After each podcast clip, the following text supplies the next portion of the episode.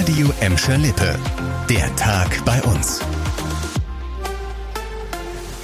Mit Anna 4. Hallo zusammen. Ein anonymer Drohanruf hat heute wieder die Gelsenkirchener Polizei beschäftigt. Rund um die Mühlbachstraße, die Frankhamstraße und die Oststraße war ein größeres Polizeiaufgebot im Einsatz, schon zum zweiten Mal in dieser Woche. Laut Polizei Gelsenkirchen habe ein anonymer Anrufer mit verstellter Stimme bei Schulen in Erle angerufen und mit Gewalttaten gedroht. Auch bei der Polizei selbst sollen diese Drohanrufe eingegangen sein. Zusammen mit dem Landeskriminalamt hat die Polizei die Ermittlungen an den Schulen aufgenommen. Sie war mit einem Großaufgebot im Einsatz, um für die Sicherheit rund um die betroffenen Schulen zu sorgen. Da heute laut Polizei keine akute Gefahr bestand, war eine Evakuierung der Schulen nicht nötig. Die Beamten haben rund 900 Tablets der Schüler sichergestellt, weil sie darauf Spuren zum Täter und zur Tat vermuten. Erst am Dienstagvormittag waren die Schulen an der Mühlbachstraße, der Frankhamstraße und der Oststraße wegen einer anonymen Drohung komplett geräumt worden. Die Gebäude wurden von der Polizei durchsucht, unter anderem anderem mit einem Sprengstoffspürhund. Schließlich konnten die Beamten aber Entwarnung geben.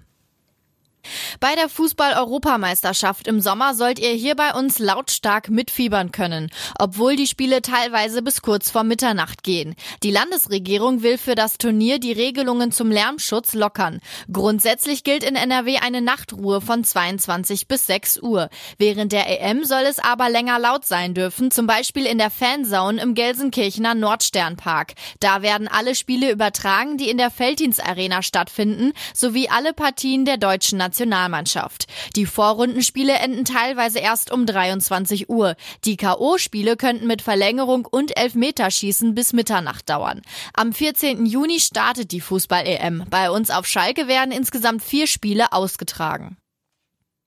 Der Bau des Sportgartens an der Glückaufkampfbahn in Gelsenkirchen-Schalke Nord geht voran. Laut Stadt sind die Vorarbeiten jetzt abgeschlossen und der erste Bauabschnitt kann in diesen Tagen beginnen. Dabei wird die Fläche zwischen der Kurt-Schumacher-Straße und dem restaurierten Eingangsportal des Traditionsstadions verschönert. Dieser erste Bauabschnitt soll laut Stadt zur Fußball-EM im Sommer beendet sein. Der gesamte Sportgarten soll im Sommer 2025 fertig sein.